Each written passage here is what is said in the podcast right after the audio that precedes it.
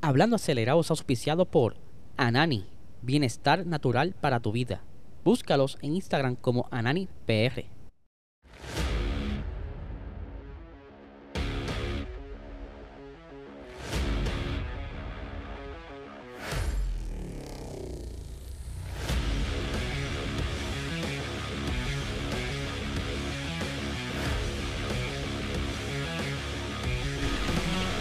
Saludos amigos fiebre, bienvenidos a todos a otra edición más de Hablando Acelerable. Habla y dice, espero que se encuentren bien. Eh, ya hoy es miércoles, tenemos episodio de Box Talk esta noche que estuvimos grabando, ¿verdad? Bajo viento y marea. Eh, tuvimos unas situaciones que tuvimos que coordinar antes de poder grabar. Ustedes saben que toda esta situación de, del huracán, pues pudimos hacer este episodio para ustedes, ¿verdad? Con el compromiso que siempre tenemos para llevarle la buena información y el buen entretenimiento de parte mía y de Guille. Eh, así que lo esperamos esta noche por este canal a las 8 y 30 de la noche. Estaremos ahí en el chat vacilando con ustedes y contestando preguntas como siempre. Así que lo esperamos por allá. Obviamente tenemos a Nani Bienestar Natural para tu vida. Ahora que quieres calmarte con todo esto, el PTSD de María, ¿verdad? Yo sé que muchas personas le entró como que el mismo nerviosismo de ese entonces. Habla con tu médico si no tiene la licencia. Si tiene la licencia, es más fácil. Ve y busca tu dispensario más cercano para que entonces eh, disfrute de estos productos de alta calidad. Aquí tiene en pantalla un ejemplo del catálogo de productos que tiene Anani. Si quieres saber más de los productos que tienen ellos eh, disponibles, vaya a su website ananifarma.com. Eh, como también pueden seguirlo en Instagram como AnaniPR. Ahora bien, ustedes saben que han estado trabajando la WEC, la World Endurance Championship, en unas modificaciones en los reglamentos, tanto en IMSA como en la FIA, para entonces darle un toque nuevo a esta categoría y que han estado trabajando ya varios equipos en sus nuevas máquinas, en sus nuevos prototipos para comenzar eh, unos el año que viene y otros en el 2024, ¿verdad? Eh, ya que son unos proyectitos que quieren entrarle con muchas ganas y que queden bien para una buena carrera eh, próximamente, pues les cuento que uno de los, de, por decirlo así, de los fabricantes más importantes de Europa, que es Lamborghini, está trabajando ya en su próximo LMDH y nos habla un poco de lo que ellos estarán trayendo próximamente en ese diseño, ¿verdad? Ahí tienen eh, como un teaser de cómo se verá más o menos ese LMDH ahí, ¿verdad? Nos dejan como que en suspenso eh, con lo que estarán trabajando. Vamos a hablar un poquito de lo que tendrá este, este carro, ¿verdad? Ellos van a estar volviendo eh, eh, con un motor súper interesante. Están desarrollando ahora mismo un motor V8 turbo con el que contará, ¿verdad? aquí tengo la información. Cerca de 670 caballos de fuerza en esto. También estará contando con un sistema híbrido eh, ahora mismo, ¿verdad? Ellos pues llevan tiempo como que, no han estado muy presentes en la Resistance de esta manera, pero sí lo hemos visto en Lamborghini Super Trofeo y tienen también el Huracán el GT3, pero entonces ahora quieren entrar con este nuevo LMDH con un motor V8 a 90 grados eh, y que verdad es como que una nueva etapa en Lamborghini que tienen a todos como que con las ganas de, ver un poco más, pero todavía no nos han mostrado, así que vamos a estar bien pendientes qué va a traer eh, próximamente en, la web y si van a próximo a, enseñarnos cómo quedará ese carro, si van a hacer algunas pruebas. Esperemos sea prontito para mostrarles la fotografía y los detalles de cómo va quedando ese carro. Así que estén pendientes a la información. Por otra parte, eh, ¿verdad? Eh, ustedes saben que la Fórmula 1 ahora está trayendo desde ayer el nuevo calendario del 2023, ¿verdad? Vamos aquí a repasar un poquito este calendario porque tiene 24 carreras, Corillo. Eh, tiene una más de lo que estuvo pautada para este año. Este año eran 23, pero como se salió o la sacaron a fuerza la carrera, el Gran Premio de Rusia por ese conflicto que tuvo con Ucrania, ¿verdad? Todo el mundo sabe la historia pues quedaron solamente 22. Sabemos muy bien que esto es un reto bastante grande, no tan solo para la competencia como tal de la Fórmula 1, sino para los mecánicos, para los pilotos. Porque si pueden ver va a comenzar un poco más temprano ese próximo año va a comenzar en el 5 de marzo que normalmente comienzan el 20 ¿verdad? esa segunda tercera semana de marzo pues están arrancando rápido en el primer fin de semana de marzo o sea que esto nos da un la más o menos que pudiera estar saliendo Drive to Survive ya sea a finales de febrero esa última semana para que la gente se ponga al día y arranque entonces la temporada, lo, todavía no hay fecha de los test, pero podemos predecir más o menos que estarán siendo en febrero. Eso quiere decir que los pilotos estarán de vacaciones desde diciembre básicamente, porque aquí la última carrera es el 26 de noviembre, ese último fin de semana de noviembre, y que entonces estarán descansando básicamente dos meses y medio más o menos, porque ellos regresan a la fábrica para hacer una que otra cosita, pero descanso, descanso full, como dos meses. Ahora bien, el primer gran premio será en Bahrein, ¿verdad? Eh, lo que es el Oriente se ha quedado con el comienzo de las carreras. Australia perdió eso. Antes normalmente se eh, comenzaba las carreras en, o sea, la temporada en Australia. Ahora es en Gran Premio de Bahrein, seguido del Gran Premio de Arabia el 19 de marzo. El 2 de abril tenemos el GP de Australia, el 16 de abril tenemos el GP de China, que este año por fin, o sea, el 2023 regresa.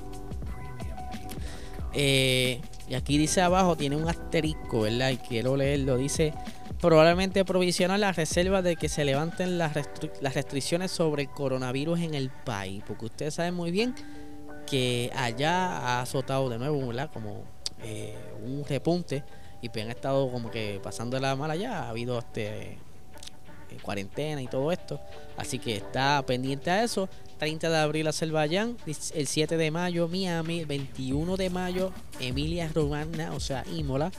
Tenemos el 28 de mayo Mónaco, que por cierto Mónaco se queda hasta el 2025. Eh, que estuvo un momento dado en el hilo, pero por lo menos regresa. Eh, el 4 de junio Barcelona, el 18 de junio Canadá, el 2 de julio Australia, eh, perdón, de Austria, en Red Bull Ring. El 9 de julio estarán corriendo en Gran Bretaña, Silverstone. El, eh, por aquí el 23 de julio en Hungría. Ahí luego entonces irían a Bélgica, seguidito después, de cerca de unas tres semanas de por medio. Estarán entonces corriendo en Sambor el 27 de agosto, el 3 de septiembre en Italia, el 17 de septiembre en Singapur, más o menos, ¿verdad? Cerca de la misma fecha. 24 de septiembre, Gran Premio de Japón en Suzuka. El 8 de octubre estarán en Qatar, que regresa el 2023. Este año no estuvieron por el Mundial. El 22 de octubre en Kota, en Circuit of Americas, en Estados Unidos, en Austin. El 29 de octubre estarán en el Gran Premio de México el 5 de noviembre estarán en Sao Paulo, en Brasil. El 18, 18 de noviembre en Las Vegas. Aquí tienen una marca que dice está pendiente eh, de homologación de la FIA. O sea, la FIA va a tener que primero inspeccionar el trazado y si cumple, pues entonces va la carrera. Pero eso es lo más probable, baile. O sea, hello, Las Vegas, eso es el debut y tienen que hacerlo eh, porque eso traerá mucho dinero. Y finalmente, como de costumbre, Abu Dhabi. No sé qué piensan ustedes sobre este calendario bastante cargado. Eh, me podrían dejar aquí los comentarios qué opinan. Eh, ellos quieren meter 25 carreras. Está bien, bien, bien difícil. Los muchachos van a terminar súper agotados. Así que vamos a ver cómo corre todos los calendarios. Así que otra cosa en conversación que tendremos que tomar más adelante es no se están acoplando por las regiones como querían hacerlo. que hay mucho vuelo en avión, así que si quieren seguir eh, quedando bien con esto de eh, las emisiones y todo lo demás, pues tienen que trabajar un poco más en eso. Por otra parte, eh, tenemos también, ¿verdad? Que ustedes saben que Red Bull, pues no se le dio el, el contrato con Porsche. Ayer estuvimos hablando de la posibilidad de que regrese con Honda pero todavía eso no se ha dado. en un momento dado, hace con varios episodios atrás, estuvimos hablando de que Red Bull también podría eh, explorar comenzar a fabricar sus propios motores. De hecho, ya Red Bull tiene un prototipo eh, de, un monoblock, ¿verdad? de un solo pistón, montado en el dyno con las especificaciones del 2026, haciendo las primeras pruebas. Eh, que posiblemente, si todo sale bien, podría ser esa la solución y evitarse contratos y revoluces, pero que hay gente que lo está mirando bien de cerca con esto, de cómo ellos han ido desarrollando y, e independizándose, ¿verdad? Eh, creciendo como marca, creciendo como equipo, creciendo como escudería. Me refiero a Toto Wolf, que estuvo expresándose recientemente sobre eh, el hambre que tiene Red Bull y posiblemente cómo irán creciendo poco a poco dentro de los próximos años. Dice aquí eh, Toto Wolf. Eh, creo que es una estrategia muy audaz. su auto, ser autosuficiente, ¿verdad? Esto a cualquier entidad o compañía o equipo en este caso es muy importante, ¿verdad? Muy bueno. Dice, es claramente un escenario que Red Bull siempre ha querido conseguir, tener su propia unidad de potencia, no depender de ningún otro fabricante. Y ahí vamos. Esa es la estrategia que han decidido tomar. Y ya veremos qué pasa en 2026, 2027 y 2028. Claramente, eso está marcando una dirección y no sé los y no sé los detalles de si Porsche se uniría a algún proyecto de motor o si Honda va también a colaborar de alguna forma con ellos. Bien lo hablamos ayer de que ya Honda también había tenido conversaciones con la FIA para permanecer dentro de la Fórmula 1, que lo más probable eh, sea con Alfa Tauri, pero que entonces eh, el equipo de Red Bull pues, está como que medio pillado, ¿verdad? Si va a querer buscar explorar alguna otra fábrica, ya sea, qué sé yo, Lamborghini, eh, Toyota, no sé. Pero lo más probable, pues, está entre Honda o seguir ellos solitos, que sería lo más saludable, ¿verdad? Si no tienen que estar dando quizá rendirle cuentas a ninguna otra fábrica, si es que mete dinero, ¿verdad? Como socio, o por lo menos mantener la identidad y crecer eh, bajo su propia identidad. ¿Quién sabe? si aquí en varios años crean algún hypercar o algún carro que sea marca Red Bull y que entonces se metan en ese negocio que sería como que lo que les falta para ser full, full, full, como una marca racing, porque la gran mayoría aquí tiene eh, carros en venta, McLaren tiene carros en venta, Mercedes, Alfa Romeo, este Haas no, Haas no tienen carajo, Haas tiene eh, máquinas de Tulandai, ¿verdad? Williams, pues en un momento dado, pues sí tiene negocio, fábricas para piezas de carros de carrera, como hacían baterías para Fórmula E, cositas así, pero tienen cositas relacionadas a los carros. Así que por esa parte pudiera ser como que un, gran paso para Red Bull. Vamos a ver qué sucede con estas personas, ¿verdad? Que, a qué decisión llegan.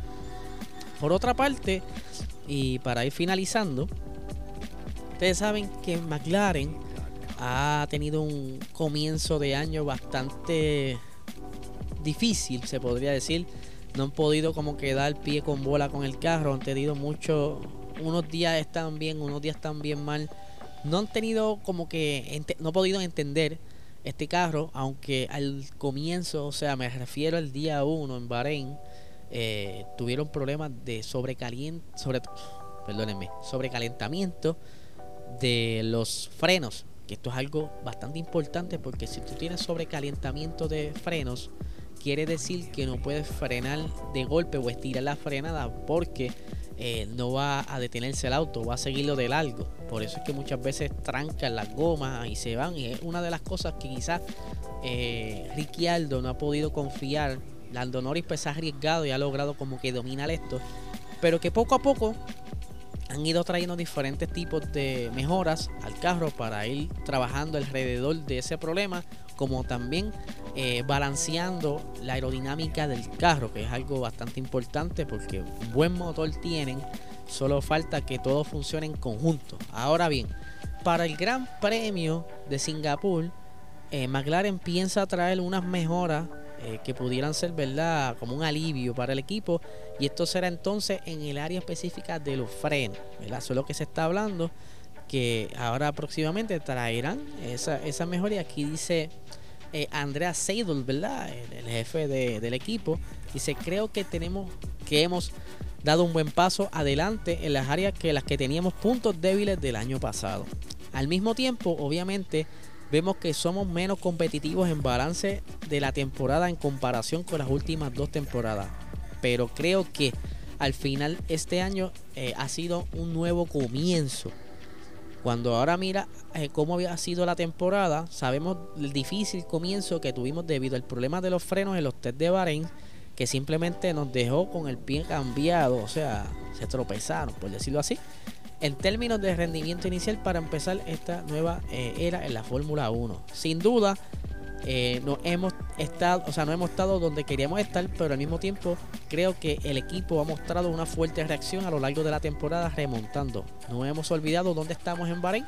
En la primera carrera eh, estamos más o menos en la misma parte trasera, en la parte trasera de la parrilla, o sea, que han ido poco a poco avanzando en cuanto al carro, pero ahora este, este nuevo, ¿verdad? Estas nuevas partes que van a estar trayendo para la zona de los frenos, pues será quizás un alivio para los pilotos. Maybe, solamente maybe, podamos ver que ambos pilotos mejoren un poco al ritmo y confiar un poco más en la frenada del carro, como Ricciardo, por ejemplo, porque y quizás Norris mejore mucho más, pero todo depende de cómo funcione estas mejoras en esa zona de los frenos, que es algo bien crítico para parar un carro que va a 200 millas cuando a veces necesita ir de, de 200 a 60 en menos nada para tomar una curva y acelerar de nuevo.